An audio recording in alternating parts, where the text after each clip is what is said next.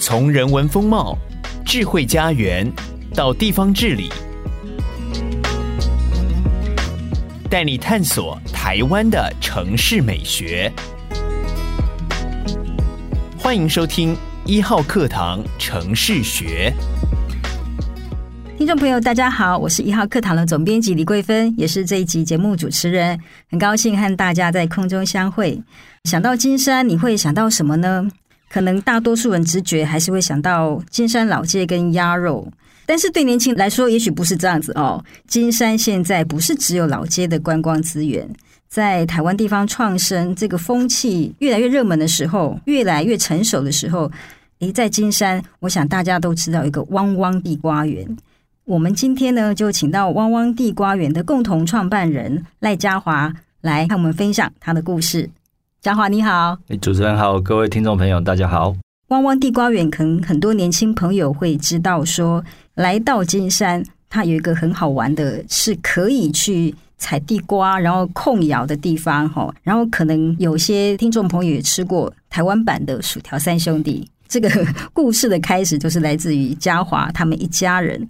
那现在看起来也有很灿烂的故事，其实我们都知道，那个灿烂背后必然有一个心酸的呃路径。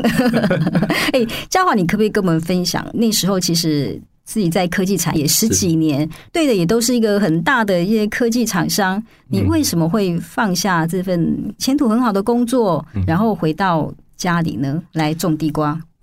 其实回到金山，回到家里种地瓜，其实呃很多人问过这个问题啊，但其实它不会是某一个点或单一元素，其实它其实很多不断的堆叠这样。那像我们大概在十多年前就是会帮家里面卖地瓜，所以就会透过网络的方式让很多人来到金山这边烤地瓜。你们是从童工做起，对不对？对啊，从小都要帮忙做这样子。那只是说小时候以前是帮忙收成，那长大一点呢，家里面的人就会希望你去卖地瓜这样子。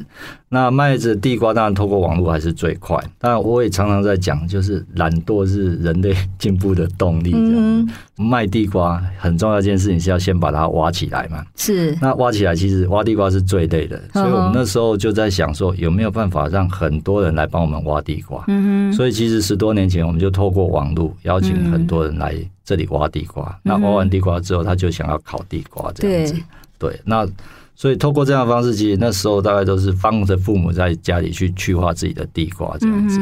那随着父母年纪越来越大，嗯，然后你会发现，哎，修根的面积越来越多，嗯，然后再来，我弟弟刚好要做职场的转换，嗯，那我们那时候就在思考，就是说，哎，那有没有机会把它承接下来？那所以那时候就我就去怂恿我弟了，说那你不要找工作了，我们就把地瓜园接下来这样子。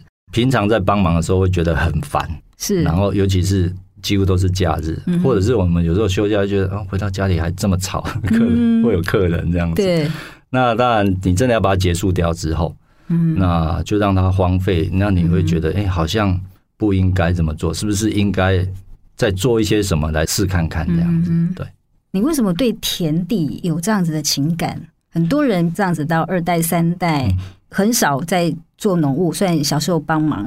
当大家事业有成的时候，很多都是说：“哎，那我把田地租出去啊，对、嗯，然后爸妈我们还是可以照顾嘛。”对，你为什么走的是哎自己回家的这条路？我我觉得可能跟家庭教育也许是有很大的关系啦，因为从小第一个要帮忙，当然是被迫嘛。那另外一个，随着年纪越来越大的时候。其实你会有一份责任感，就觉得哎，这片土地最终它的责任会落到我的身上。为什么？因为这大概也是父母的身教。因为我们家没有全职的农夫，我的爸爸是本业是开机人车的，所以他是透过开机人车养活我们全家人。但他也从来没有放弃耕作这件事情。所以虽然我过去十多年在电子产业工作，其实我大概也很有认知，就是父母年纪越大，我大概还是会继续种。只是说怎么样的方式让它延续这片土地，而不要去废耕。对，所以也因为这样子，你那时候真的到了人生的一些转折点的时候，你也会思考说，我没有办法透过这片田来养活我们自己，这样子。对。诶，可是我想听众朋友大概都会立刻想到，说都可以理解，在科技业的薪水哦，对，然后回到农地的薪水，诶，我相信可能也许听众朋友不知道哦，如果在这之前。我们那个地瓜园一年的年收入大概是多少？这个地瓜园呢、啊，其实它以它的面积，我们面积大概不大，大概一甲左右而已。那以这个面积，大概一年地瓜可以收成十多万。是。那再加上透过少部分的人，客人会来这边烤地瓜，所以一年大概偷偷可以创造出二三十万的收入。对，最好的时候大概是这样的一个收入。那我们也很清楚，这样的收入大概不太能够支撑我们的一家人的薪水，更何况是我们兄弟姐妹三个三家人。对，对，三家人还有都已经成家立业了。对，是的，嗯、我都很记得我辞职的那一天呢、啊，是我小孩子出生的那一天。哇！第二个小朋友出生的那一天，压力很大。对，但是最终让你破那个压力回去的那个动力是什么？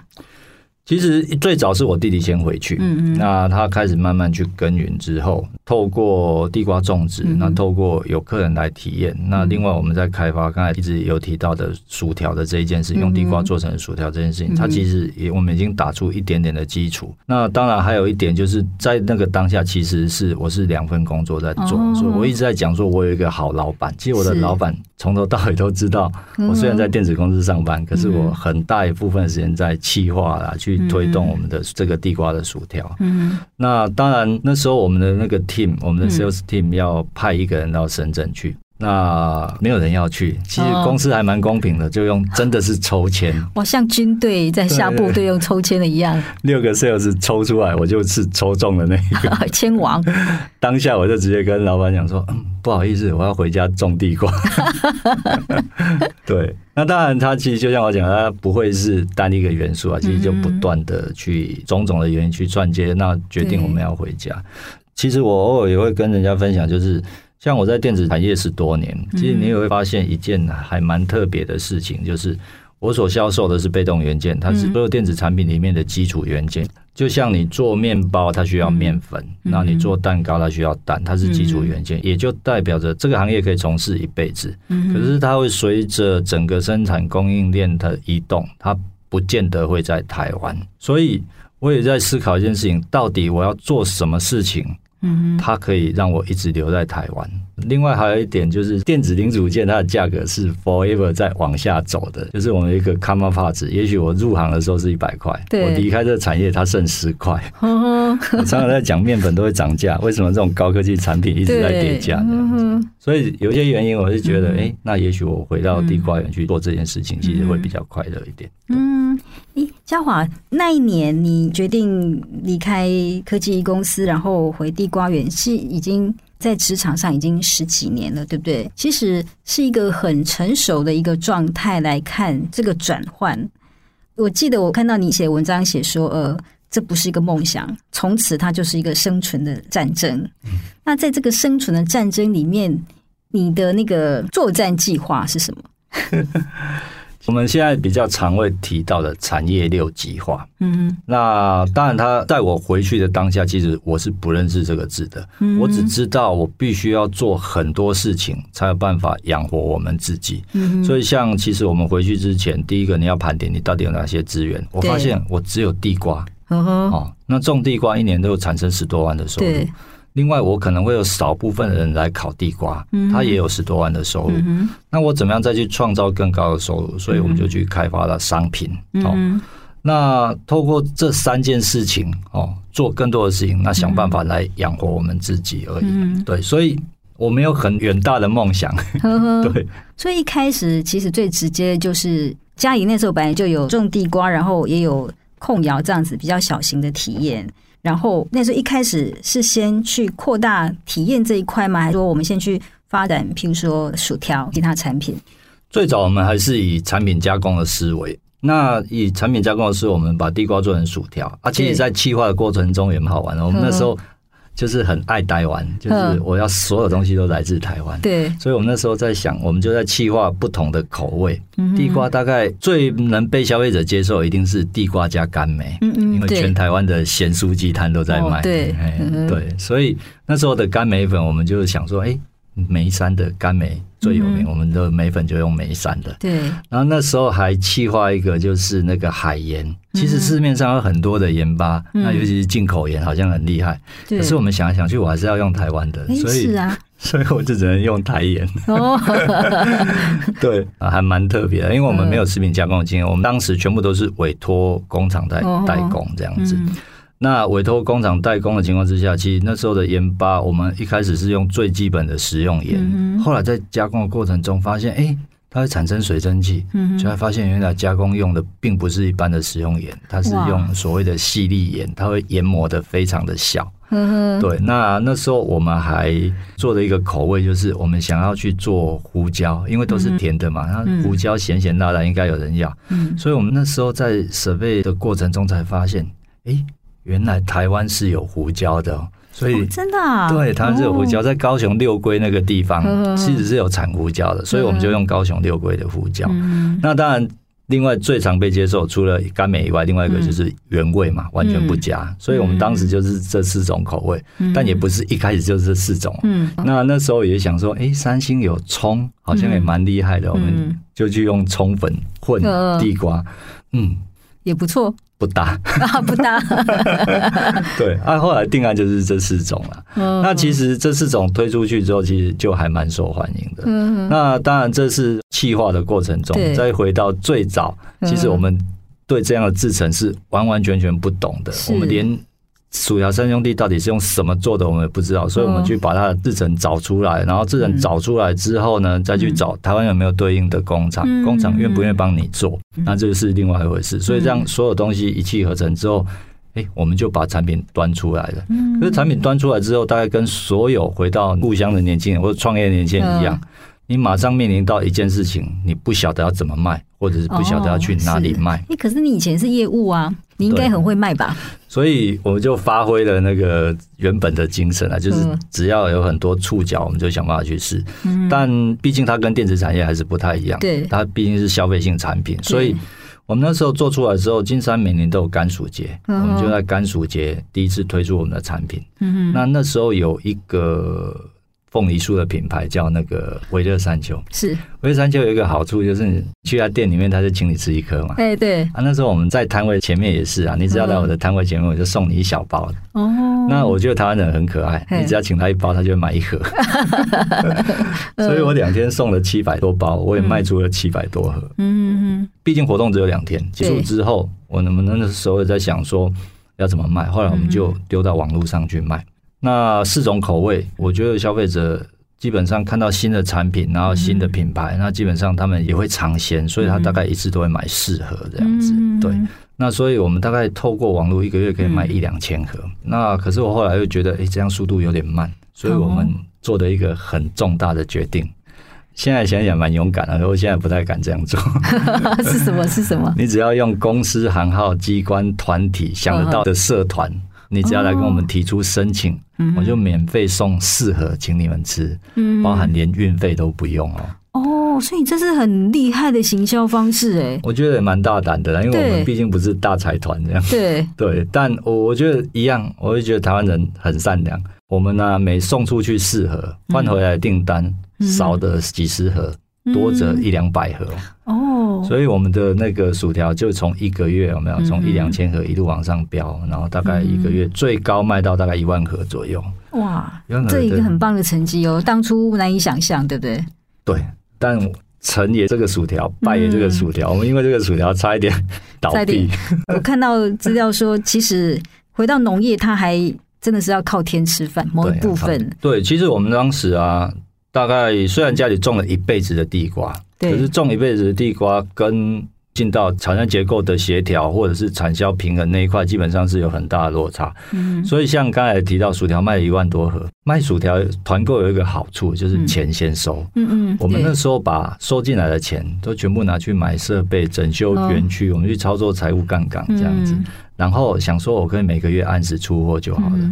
结果我们就碰上了地瓜的欠收，到最后整个地瓜是越来越小，越来越小，然后买不到大的地瓜，然后最后是有钱买不到地瓜，然后还有收购价格越来越高。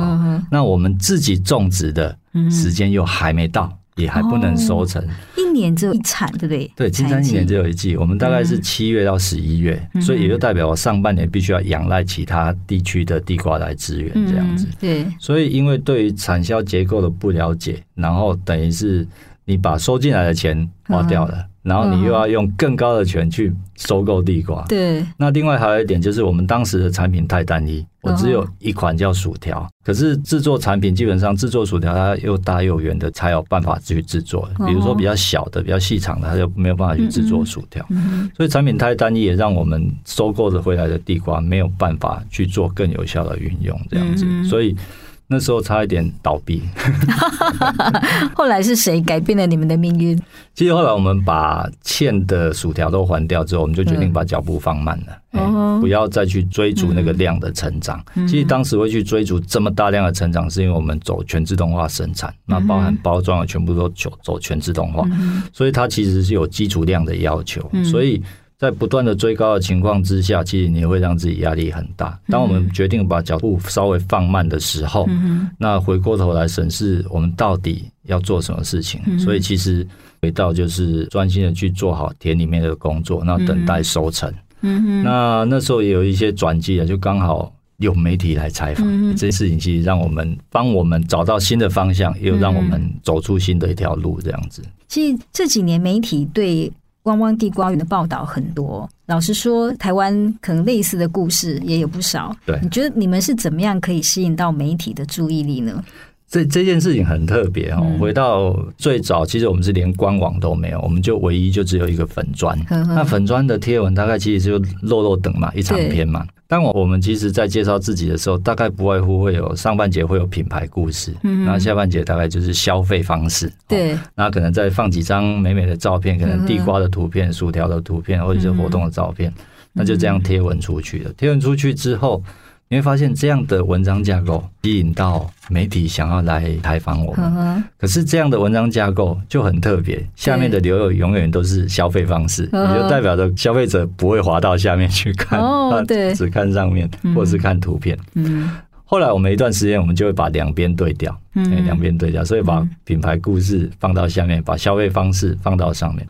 这时候呢，消费者不会问了，但也同时就代表着。也不会有媒体来采访。哦，对对，对，所以其实我们这样，我们会把同一篇文章上下半节互换，嗯、那大概维持了大概应该有个两年三年，大概都是这样模式，我们才有这样的官网。嗯，那其实透过这样的方式，其实把我们的故事推出去，然后让更多媒体朋友可以认识到我们在做的事情，那就吸引他来到这边采访我们在做的事情。那另外，我觉得还有一点也是很大的优势啦。我觉得金山哦，它非常非常的乡下，它到现在还保有传统的乡村，嗯、可是它离台北真的很近哦，欸、真的很近。哦、所以它不管在游客啦，或者是在这些媒体朋友取材，其实它都很方便这样子。嗯、我觉得这也是我们过去相对的优势。嗯、那另外还有一点就是。我们大概都是做口碑的哦，怎么说？就不管所有的互动啊、产品啊，或者是很多的内容，我们大概就是，不管你是大型的团体，或者是就小家庭，甚至到个人，你只要到地瓜园，大概我们在接待上大概都是一视同仁这样子，不会有一些差别待遇这样，所以。不管你从 Google 的评价进去，或者是从 FB 的评价进去，嗯、大概会发现对我们的评语其实肯定度是很高的。嗯，我还是回到那个生存战争的这个概念，嗯、你有没有定一个停损点说？说好，在哪个时间点或在哪个条件都发生的时候，你必须结束，或者必须另谋生路。我我们大概没有设停损点，但是就是我我们大概很清楚一点，就是。不能随便喊卡，因为我们常常在讲哦，躲在台北有没有都没事，好坏没人知道。对，但我们回到金山呢，你那个左右邻居全部都在看这样子，所以我我也常常在讲，就是说在金山种地瓜，你不用怕没有师傅。你当你在那边种地瓜的时候，没有十个阿伯走过去，有十一种种法这样子，每个人都在看你到底在做什么。对，所以我们大概只有很清楚告诉一件事情，就是想办法要盯下去，盯到完全不能。盯这件事情。嗯、那所以其实我们也做好备案了。像我弟弟有没有？嗯，我们决定做这件事情的时候，他先去买一台计程车。对，哇，自我负责。没有生意的时候，他就开计程车。嗯、那像我的话，其实虽然辞职回到家里去做，可是冬天真的完全没有工作跟收入了。嗯我的老板竟然打电话叫我回去上班。我的工作并不是一个作业员可以马上接上手的一个工作，它其实是有耕耘客户，你去服务客户的这样的一个延续性。可是他还叫我去上班，摆明就是要发薪水。所以其实我们大概斜杠了很长一段时间，一直大概到了三四年之后，大概整个稳定下来，那我们才。真的是全职的投入，前面大概三年，大概每个人都是好几种身份在做这样。嗯哼，那对于呃那些想要返乡，不管是返乡务农，或者是创业，或者是从事地方再生的年轻朋友，你对他们有什么建议？其实这几年，说实话哦，那个在不管是地方创生或青年返乡的这样的一个浪潮底下，嗯、其实很多人会觉得。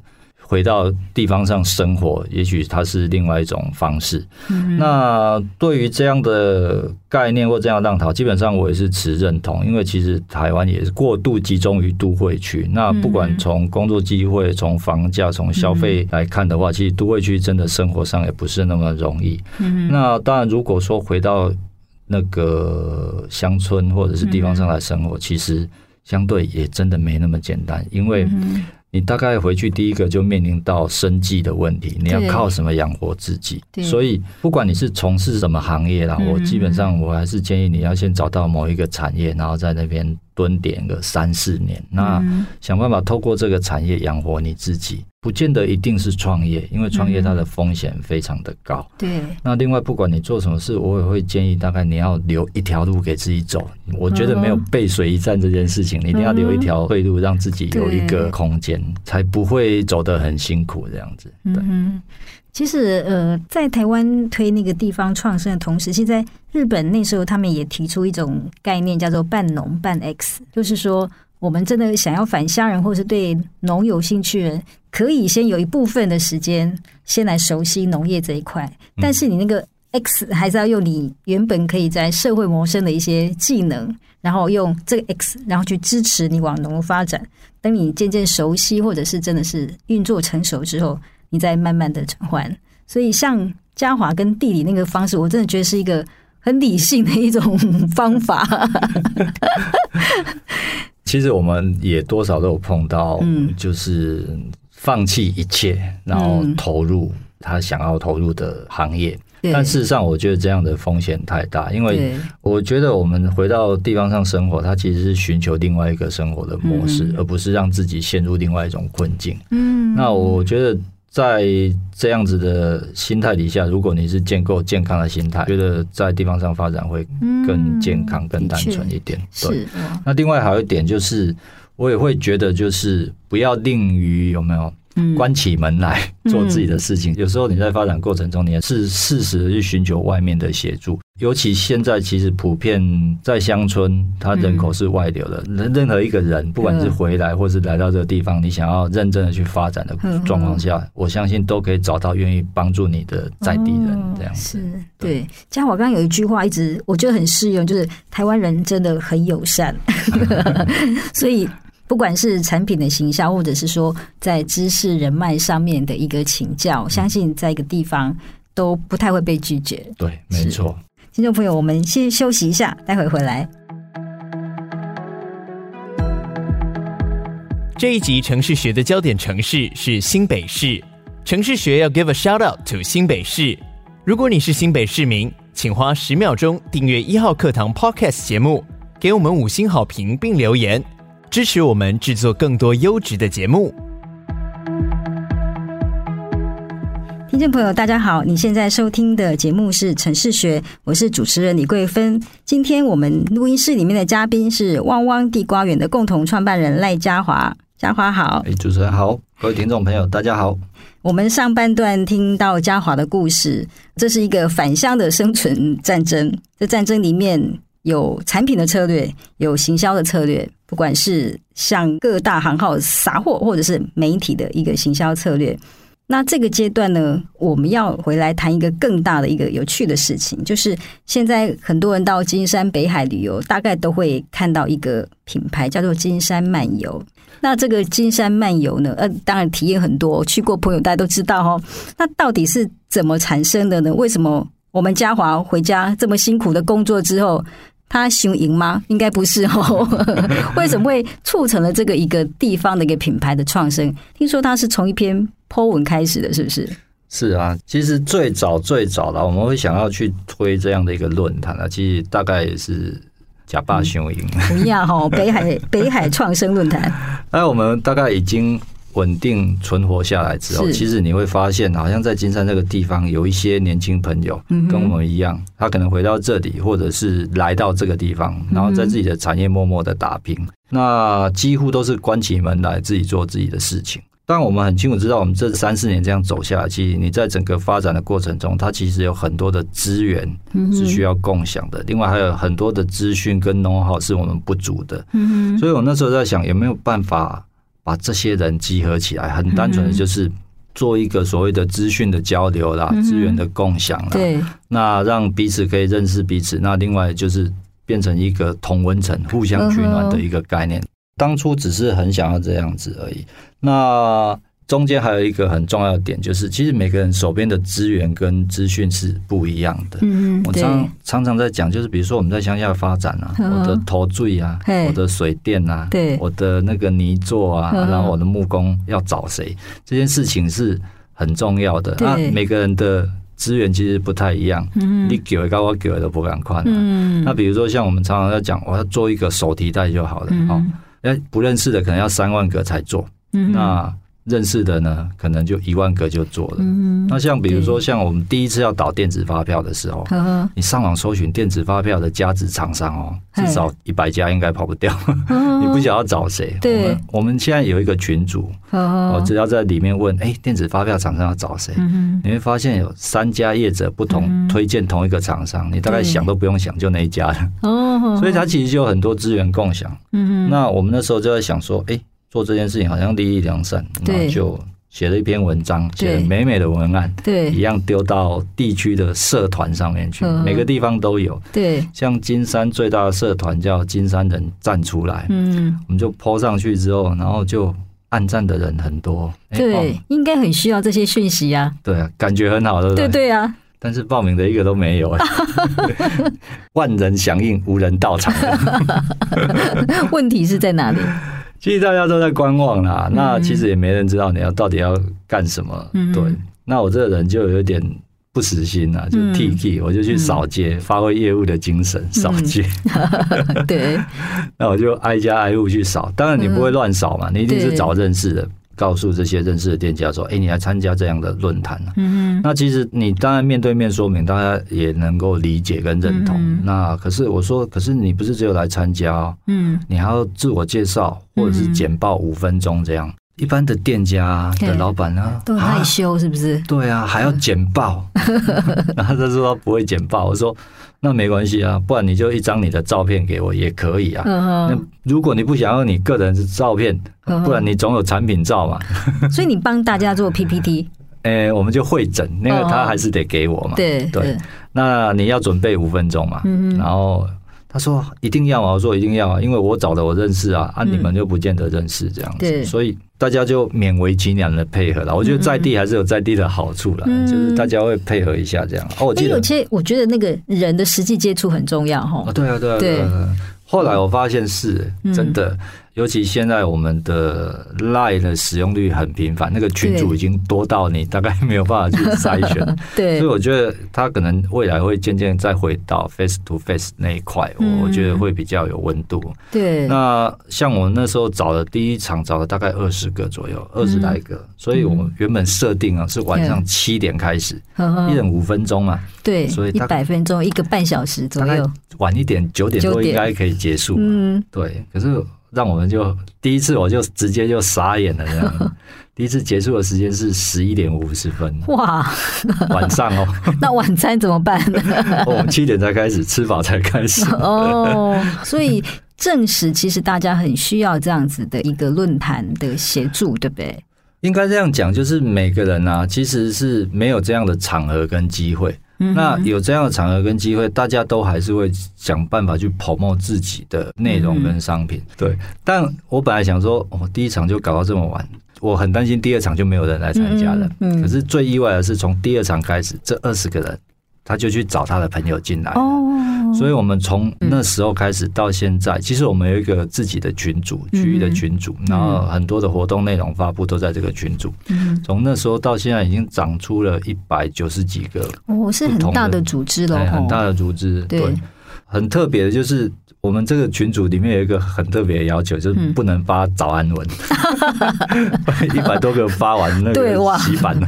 没错，因为我我有看到一些内容哈，就是你会在上面说，哎，教大家怎么样建立自己的网页啦，或者是说会请会计师或者是哪方面的专家来跟大家分享。假设我们说这是一个事业群，一个集团好了，好像各个店家它就是不同的产品部门。你在后面抠了一个后备的一个单位，它是人资哦 哦，它是教育训练，它是那个资讯部门。是对你当初的想法，为什么会一直往这方面来延伸？就是在地方发展上，我们常常在讲的就是你要存活下来，大概得有一样一个产业或者是一个一个事业，让你可以在这里存活下来。但你不管在发展产业或事业，它有太多的不同的领域的知识，而不是只有你产业的知识。嗯，所以其实比如说，像很多人对税法不了解，听到税就照跟他背。我说，我说你理解它，其实它没那么严重。那该缴的税我们还是要缴。那比如说有些人对于商业组织的登记，他其实是不了解的。那比如说像我们活生生的，我们对商标法是不了解的。所以其实王王地瓜也是改过名字的哦。哦，嗯，他最早是叫旺旺。哎、欸，好可爱的名字哦！对，后来我们改改成三点水的旺，对。对，所以你对商标法是不了解，你可能有会。误触一些红线哦。对。那比如说，像很多有一些数位工具，其实是你如果运用了这些数位工具，你可以省掉很多的时间跟人力哦。所以其实很多知识其实它是必须要被教育的，因为那个在地方发展很缺的就是人力啊，因为每个人都没有人力，所以你如果用对的方法或者是对的知识，其实你可以节省掉很多的一些 loading 这样。所以其实我们每个月会设定不同的议题或者是课程。嗯嗯，那这些议题如果是议题面的，它大概就会是跟地方公共事务有关系。嗯，那如果是课程呢，大概就跟你的产业发展会有关系。嗯，那甚至我们也做过所谓的个案的探讨。个案探讨就是在成员内某个人他发生了经营上的困难或者是瓶颈。那其实这些人不管是大或小，其实里面大大小小都是老板。哦，对，没错，都是老板，纵使他只是个，我们里面有卖猪肉的哦，哎，所以不是浪漫的文青而已，对不对？没有，没有，有农夫，有渔夫，有卖猪肉的，对。但我们也有国际级的景区，也有国际级的美术馆，都有在里面参加，甚至还有饭店的业者都有。可是那知识是相通的嘛？这些背后的。对经营是相通的，嗯，对，甚至它可以促成他们彼此之间的合作，对，所以其实它有很多不一样的合作方式，对，那。回归到这里，就是他像这样的议题的探讨，他经营发生的问题，然后他提出他的困难点，我们就用分组讨论的方式，每个人提出 solution 给他。那至于他要不要接受，他要不要采用，其实他是广纳各方的意见。那像我们还做过实地参访，比如说。他有一个新的产品或服务，他准备要导入市场，我们就所有人办了一场论坛，就去他那里，我们用消费者的角度，我们就付钱体验他所有的消费之后呢，然后开始最后要留一个小时批判他。哦，提供意见啦，批判他，因为我在讲，我们来不会给你一颗星嘛，消费者会给你一颗星，所以在这之前你就可以去修正。所以其实他不断的透过所谓我们讲，它其实是一个区域的内部训练，只是他把整个金山当成一家公司在经营这样子。哇，那其实我就要很好奇的问一下，你是义务参与吗？大家都是做义工吗？对哦，那个我们常常讲推动这件事情啊，第一个你要先找一个笨蛋啊，啊，第二个就是鸡婆的人，鸡婆的。但初期我们大家都还是自己在推动，那陆陆续续有一些，当然你的共识够了之后，像其实跟我合作最久，大概是我的国小美术老师，哎，地方的文史工作者，所以他对地方的大小事务其实是很熟的。对对。对，所以他其实就跟我一起推动。那再来的话，就不同的业者，基本上我们在比如说我们有任很多的专案工作，嗯，那个就会是各个业者进来不同参与，所以也有这样一个群组，他就会组成很多不同临时的小团队。像我们常常在讲，就是金山很早就通过我们地方创生的计划，那这个计划也很特别。这个计划，我们就在群组号召说：“哎，政府现在有一个地方创生，我们来提好不好？”然后就有八个不同的业者就说好啊，那一起来提，就刚好是八种不同的产业。对，那我们甚至是开完很多共识会议，长出地方要发展的脉络，然后再带着计划去找区公所说：“哎，我们想要提这件事情，问区长要不要支持？”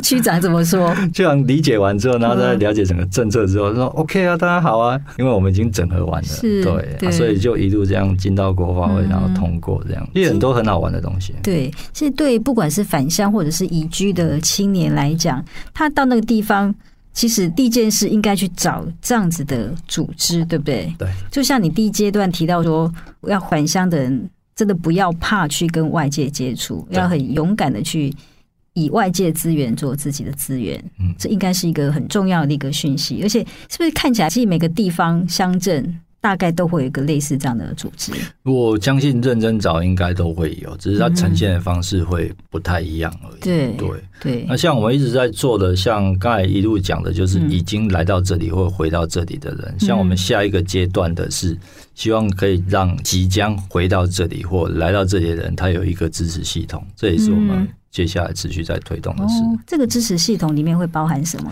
其实，在地方上发展，资金你自己要去筹措，风险你自己要去控管。对。可是除了资金跟风险以外，其实很大一部分你可能会欠缺办公的空间，哦你可能会缺乏人际的网络，你可能缺乏产业的知识。所以，其实像刚刚我们讲，我们是一百九十几个，所以其实他可以很容易找到不同的合作的资源跟人脉。那甚至我们还有一个基地，一个清创的空间。如果你真的要回到金山来发展，那你出初步没有一个落脚处，事实上我们是有办公室可以使用。哦，那比如说在这样的一个空间里面，其实是我们里面有不同的设备，任何的设备全部都可以借用。嗯，对，我们下个月应该就会收到贵单位之前送给我们的一百本创业的丛书，我们会把它陈列出来。是那个就会让区域内不同的业者来借阅跟使用。所以我们营造这样的空间，就是去。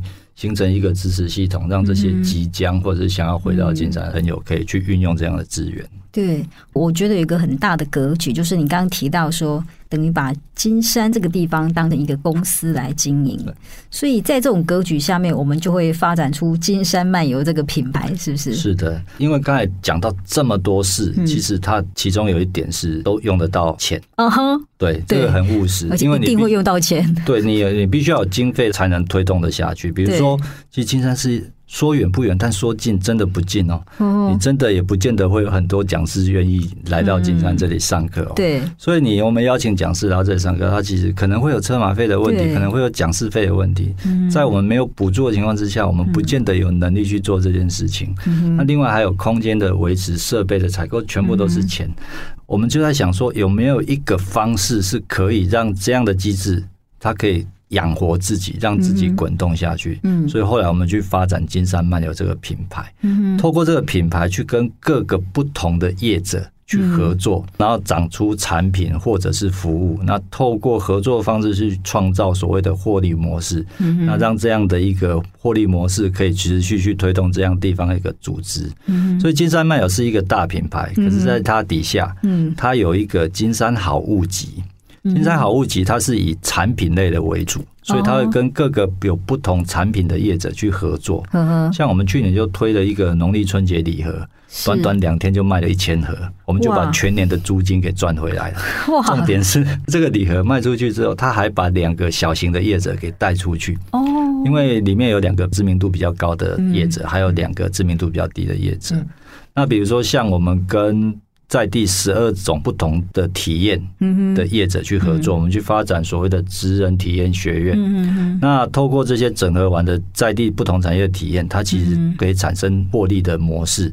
那大家都有一定的合作的基础，就是它有一定一定的分润机制，所以这些分润机制都会有利润回到金山漫游。那比如说我们在乡下还有一个金山味便当，它的味 W A Y，那我们也可以把它取为。味道的味。哦，来自于金山，或者是味道，这是来自于金山这样。嗯，那像这个便当，其实金山有不同的农产啊，像比如说像四五月有剑笋，嗯，然后在六七月可能有小卷，在八九十有地瓜、芋头，然后茭白笋，全年都有哎。诶、欸，冬天没有，冬天只剩温泉。哦，是。那像这些不同的当地的农产，它就会入到这个便当里面。嗯、这个便当很多人也喜欢问我们说啊，在哪里买？我说没、啊、没有单独在卖。因为金山有很多不同的活动，插秧的活动、挂迪瓦的活动，嗯、我们有所谓的崩灰啊的活动，嗯、甚至是雨露古道导览的活动，嗯、然后甚至是比如说狮头山健行的活动，还有像什么海边砍钩的活动。嗯、我刚才讲这么多活动，它全部都会发生在春夏秋这三个季节，嗯、但这些活动全部都是户外。所以基本上它是没有餐食的能量哦，它没有办法吃，因为吃对整个活动进行它也是一个很重要的元素。对，所以这个便当就会跟不同的活动、不同的景点去做结合，提供它餐食的能量。在活动结束之后，我们要让他去买那个农产，所以其实它就会跟农产结合。所以我们去跟很多不同的元素。去合作长出这样的商业模式。嗯，我常常在讲，就是金山漫游它没有自己的商品跟服务，嗯，但是它所有的商品跟服务都是跟地区的业者去合作，啊，也就代表着金山漫游赚的任何一块钱，它都帮助地方业者能够赚到它该有的获利。嗯，那我们一直在强调，就是合理的获利模式的建构，才能让我们永续的去推动下去。另外还有一点，其实我个人很推崇那个河北军和大哥讲的那句话。全台湾老街长得一模一样，是因为几乎都是外面的人来到这个地方批外面的东西，来批给外面来的客人。这一句话其实我一直放在心里面，所以我们一直在做的一件事情是，我们要让外面的人来到这里去看到更多不同在地的元素，甚至是把它的消费力跟经济力跟不同在地产业去做对接。对，那透过这样的方式，这些地方的产业它就可以存续在这里，然后甚至是它可以活得下去，活得很好。对，哦，这是一个很棒的想法。有些在地产品，它如果真的是可以透过那种在别的地方买到的话，它其实可能产品的那个销售可以扩大很大，但是它赚的钱永远都是那个产品的钱。可是当你限定哦，在地限定化，它其实创造是从一个产品创造一个整个地方的地方经济都会跟着它成长。这的确是地方创生一个很重要的思考。对，没错，而且它会相互支援。对，有时候你很难想象，就是我跟地瓜跟坎沟有什么关系？什么关系？金山有山有海哦。对，但地瓜跟坎沟。坎沟是海边的活动，对；地瓜是山上的活动，对。在我们没有这个论坛之前，我们彼此之间是各玩各的。但有了连结之后，嗯，其实我们接过不少坎沟来的客人。哦，为什么知道吗？因为海象不佳，没办法，哦，全部跑来烤地瓜。哦，哎，这对旅游的民众也很重要啊！我好不容易有个假期，我来到这个地方，我很想要留下快乐的回忆啊。对，所以那边失望了，但是有一个也很有趣的活动可以代替。那也很棒。我们要做的事情就是，他想到金山，嗯、那也许我金山某些元素我没有办法满足你，对但是我金山还有其他元素可以提供给你。对，所以只要透过团结的串联整合的之后，嗯、事实上我们就可以让。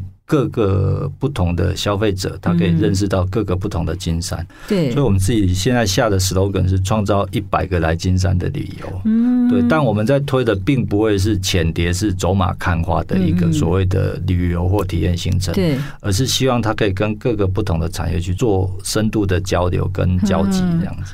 嘉华，我最后有个问题，然后回到比较。个人就是，其实你在做这样平台的时候，你面对就那几百家的店家，嗯、然后你会面对政府部门或者是其他外部合作。嗯、我相信那个赢得大家的信任是非常重要的，嗯、他们才愿意来跟随你，因为后面其实看到了，从自己家店家到一个金山公司，它其实是一个很大的跨越。嗯，你怎么样可以让大家这么信任你？嗯，这件事情很特别哈，我们必须说哈，这个论坛成立的第一天，第一天我们就跟大家讲，这个论坛不会成立任何协会，也就代表着它没有办法直接取得任何的补助。哦，所以当然他没有资源进来，他就不容易产生一个冲突跟纠葛。嗯，那另外还有一点就是在推动的过程中需要那个笨蛋。当然地瓜园稳定之后，他支持了这个论坛不少的一些资源。对，所以先付出。对，所以我们其实是。不管人力、资金、场地，其实我我们其实投入了不少的一些资源来推动这样的工作。嗯，会常常被问说，当然他现在不会了，不然我大概从年初被问到年终，因为酸滴定了。我难免，哎，可以哦，可以想一想哦。说当然那个思维不太一样了，那个思维是不太一样。嗯，但我们有一个信念，就是当然我们从最初的回到金山，然后到现在稳定生活之后，那再进入推到金山的公共化的。这样的一个地方品牌的推动，对，说实话，金山好不好这件事情啊，对整个地瓜园还有对我，这件事情很重要。对每一个在这个土地发展的人也很重要。为什么？因为所有人的身家财产全部都在这边。对对。那另外还有一点就是，只要长期参与这个论坛的人，大概就会很清楚，就是自己的钱要自己赚。这件事情是大家彼此有的共识，所以就代表任何合作，像比如说要现在进入到实质商业合作，对每一家业者他提出来的报价，基本上那真的是。他必须要让出一部分的利润，让金山麦去推动。嗯哼，那这件事情它其实是建构在过去长时间的累积这样子。嗯，对，所以其实我们前两三年也不会过分的去强调说，哦，我们要去发展什么地方品牌啦，嗯，或者是我们去建构什么共创的商业模式也没有，就是我们就前面先当那个笨蛋，然后慢慢的去累积，发现哎，时机好像成熟了，然后我们是不是可以往下一步走？这样一步一步慢慢往前走。我很喜欢陈美玲董事长讲的那一句话，就是说这没有时间表。嗯哼。啊，另外也有很多人问我说：“那你做这件事情会不会有挫折或什么之类的？”我说：“对呀，不会啊，不会有挫折，因为你没有得失心，就不会有挫折啊。”啊，我也常常在讲，就这个论坛办到有一天没有人报名，那就是他。结束的那一天了啊！如果有人持续报名，我们就持续推嘛，就这样。不然，这辈子就要金山 不做一些事情，也有点无聊。哇！所以其实可以这样说嘛，一个意外的人生，其实带出来一段意外精彩的一个成果哦。不只是你个人家里的那个命运改变，其实相信对金山整个发展，它也是一个很大的一个影响。哦，这个我不敢当啊！他只是说我从头到尾一直在讲说，哎，好玩还蛮重要。然后我们在做这件事情，如果大家认同，那大家愿意合作，然后这件事情又有一定的意义跟好玩，啊，我觉得它就可以往下推动这样子。对，我想如果我们回到很多管理的那个书籍或知识，可能会说，我们是一起先把那个盘，把那个局做大，然后每个在里面的店家。他就会跟着这个大局一起变好。但是，我就在今天谈话里面，从我们最初到最后，因为嘉华是个很理性的人，但是我相信大家跟我一样，应该可以体会到他谈话背后那个对人的爱，对这块地方的那个爱，那个很重要。就像我讲的，金山好不好对我很重要，是对是，对。所以我相信今天谈话应该对我们每个要返乡的那个青年哈。应该都会有一个很重要的提醒，就是你在这一路的生存战争里面，我们可能可以听到很多创意啦、计划啦、规划制度，但是可能最后面要回来行事的那个，你要不要投入的，或者是能不能支持你一直往下的原始的那个情感，还有那个坚持使命是很重要的。今天谢谢嘉华花这么多时间跟我们分享，谢谢各位听众朋友，城市学，我们下次见。